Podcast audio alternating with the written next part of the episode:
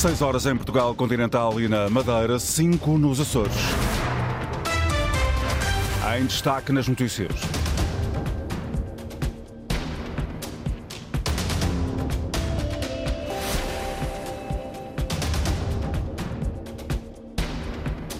Foi encontrada morta a mulher com demência que estava desaparecida depois de ter saído sozinha da urgência do Hospital São Francisco Xavier, em Lisboa.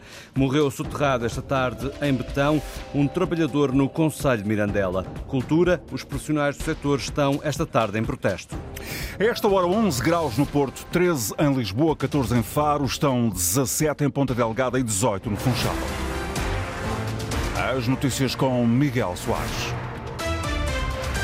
Foi encontrada morta a mulher que estava desaparecida há mais de dois meses, depois de ter saído sozinha da urgência do Hospital São Francisco Xavier, em Lisboa. O corpo de Avelina Ferreira foi encontrado hoje numa mata nas traseiras do Colégio São José, perto da unidade hospitalar, confirma a Antena 1, fonte próxima da família. Avelina Ferreira tinha 73 anos, saiu da urgência hospitalar dia 12 de dezembro, sofria de demência, mas o marido foi impedido de a acompanhar pelo hospital, conforme denunciou na altura a família.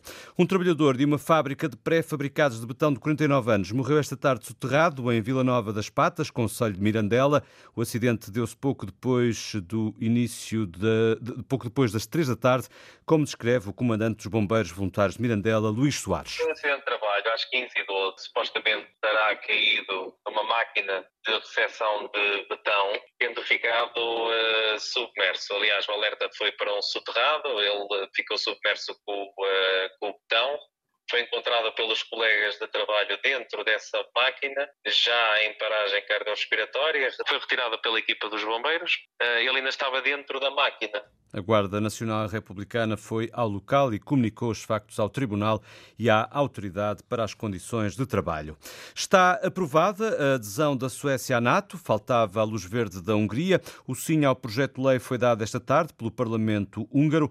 Para o primeiro-ministro da Hungria, a NATO fica reforçada. Uma outra Uh, Viktor Orban discursou no Parlamento depois da aprovação. A Hungria foi o último entre os 31 membros da NATO a ratificar a adesão da Suécia. O secretário-geral da NATO, Jens Stoltenberg, já saudou a decisão, deu as boas-vindas ao membro 32 da organização. O primeiro-ministro sueco também já reagiu, diz que o país está pronto para fazer parte da Aliança Atlântica e que se trata de um grande passo para um país que deixa 200 anos de neutralidade e de não alinhamento militar para trás. Em frente ao Parlamento, concentram-se esta hora profissionais da cultura, uma manifestação que pretende pôr no centro do debate político alertas e medidas para o setor.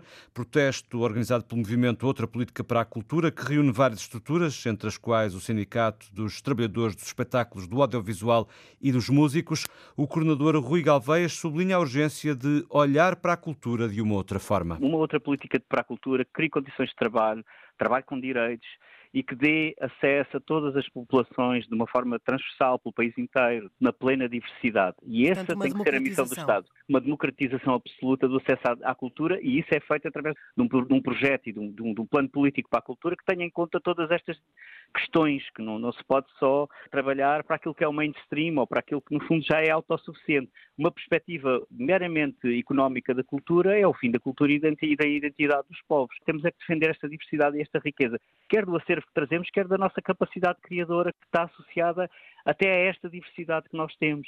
Portanto, é, é, é, na outra política para a cultura que estão fundamentos contra o racismo, contra a xenofobia, contra o ódio e a favor dessa diversidade e dessa pluralidade. Um protesto que decorre esta hora junto ao Parlamento, depois deste noticiário aqui na Antena 1, por volta das 6h20, vamos escutar mais razões para este protesto. Centenas de trabalhadores eh, estiveram esta tarde concentrados em Lisboa junto à Teleperformance reivindicando o aumento dos salários, também o fim dos cortes nos prémios, como adianta a Antena 1 José Abrantes, do Sindicato Nacional dos Trabalhadores das Telecomunicações e Audiovisual. Juntaram-se inicialmente como primeira reivindicação uma redução nos, na parte variável dos seus vencimentos, os chamados bónus de, de desempenho, que uh, a Teleperformance anunciou no fim do ano de 2023, mais concretamente em dezembro, como uma reestruturação salarial. Além disso, e mais importante também, os trabalhadores estão, estavam, reivindicam algo que nunca foi feito na Teleperformance, nomeadamente aumentos salariais e também Uh, progressão salarial, algo completamente inexistente, desde que a teleperformance existe cá em Portugal há praticamente 30 anos. Os motivos para o protesto desta tarde. O ministro israelita da Defesa diz que as centenas de milhares de palestinianos deslocados das habitações no norte do território só podem regressar a casa depois da libertação de todos os reféns. No início da guerra, Israel emitiu ordens de evacuação do norte de Gaza. A punição coletiva e a deslocação forçada são, no entanto, ilegais ao abrigo do direito internacional. Entretanto, o presidente da autoridade palestiniana, Mahmoud Abbas, aceitou o pedido de demissão formulado pelo governo palestiniano. Política agrícola comum, Portugal quer apoios mais simples e mais flexíveis aos agricultores, medidas para ajudar o setor, defendidas pela ministra da Agricultura na reunião do Conselho de Ministros da Agricultura e Pescas em Bruxelas. Portugal considera que as propostas já apresentadas pela Comissão Europeia são insuficientes para dar resposta ao descontentamento dos agricultores europeus, como nos conta a partir de Bruxelas a correspondente da Antena 1, Andreia Neves. Para a Ministra da Agricultura, a proposta da Comissão não é suficiente e por isso Portugal deixou neste Conselho três linhas gerais que considera importantes, propostas que considera mais robustas e ambiciosas. Logo a começar pela flexibilidade entre os pilares da PAC que permita que se possa transferir verbas de um para outro para garantir rendimento aos agricultores. Mas há mais. Nós solicitamos que a incorporação de novas medidas da implementação do Pacto Ecológico Europeu, que eh, supostamente serão incorporadas a todo o tempo até 2027, que isso não aconteça nesta fase e apenas sejam incorporadas já na nova PAC em 2027. Isto como forma de dar previsibilidade aos agricultores. Maria do Céu Antunes considera que não se trata de derrogações da Agenda Verde da União Europeia apenas para os agricultores. Os ministros concordam com a proposta da Comissão de acionar uma cláusula travão de emergência para a entrada de ovos e frangos vindos da Ucrânia, mas não falam em limitar a entrada de cereais nem em conceder apoios diretos aos agricultores. Neste momento eh, não foi falada essa possibilidade. Eh, aquilo que a esta altura nós estamos a trabalhar é a redução da carga administrativa, por outro lado, simplificação de regras, por exemplo, ao nível do, do controlo, que acaba por causar um conjunto de constrangimentos que muitas vezes impede uh, dos agricultores receberem esses apoios tão rápido quanto era desejável. A ministra refere que se está a trabalhar em medidas que garantam a autonomia alimentar da Europa e o rendimento de quem trabalha a terra numa situação difícil que decorre da pandemia, da guerra e do aumento dos fatores de produção. Maria do Céu Antunes sublinha que as medidas em que se está a trabalhar a nível europeu e as que já se aprovaram em Portugal são no sentido de aumentar o rendimento dos agricultores.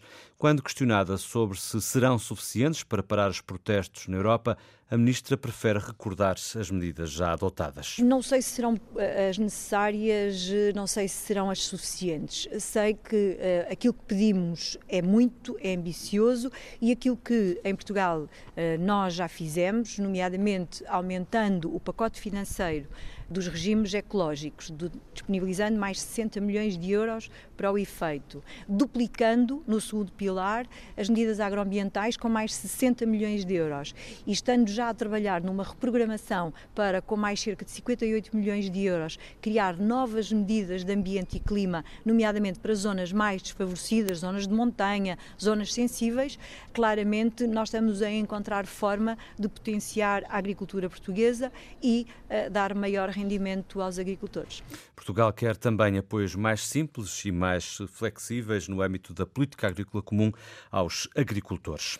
Passos Coelho vai entrar logo à noite na campanha da Aliança Democrática, revelação feita esta tarde por Luís Montenegro à margem de uma visita a uma herdade em Beja. Dentro deste trabalho tranquilo de campanha eleitoral, nós eh, vimos falando com as pessoas e vamos naturalmente ter ocasião de ter connosco vários dos eh, responsáveis eh, no anterior e no presente do nosso trabalho político nos eh, partidos que compõem esta coligação, em especial no PSD, e queria convidar-vos a estar mais logo no comício em Faro, onde teremos a participação do Dr. Pedro Passos Coelho. Anúncio feito por Luís Montenegro numa declaração eh, aos jornalistas que acompanham a hum, campanha da Aliança Democrática sem direito a perguntas.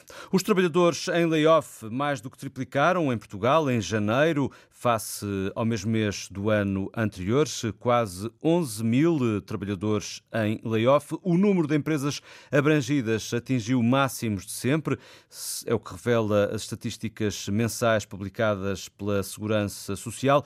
O número voltou assim a ultrapassar os 10 mil no primeiro mês do ano, depois de ter registrado um pico em novembro do ano passado, quando quase 14 mil, aliás, 16 mil trabalhadores estavam em layoff. O projeto coletivo Greenhouse vai representar Portugal na Bienal de Arte de Veneza em abril e até novembro deste ano. A representação portuguesa tem a curadoria de Mónica de Miranda, Sónia Vaz Borges e Vânia Gala e vai criar um jardim crioulo no interior do Palácio Franchetti, onde fica a representação oficial portuguesa na Bienal.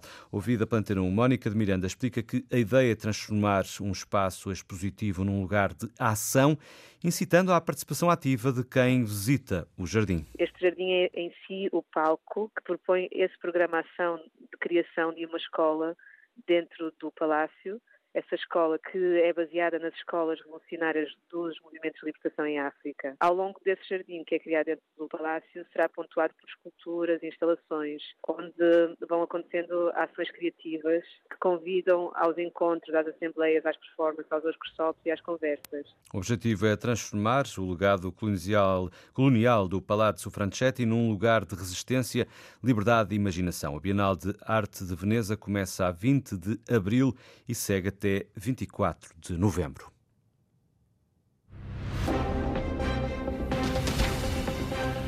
As notícias com Miguel Soares na Antena 1, simultâneo RDP Internacional, Antena 1 Madeira e Antena 1 Açores, em permanência, notícias.rtp.pt.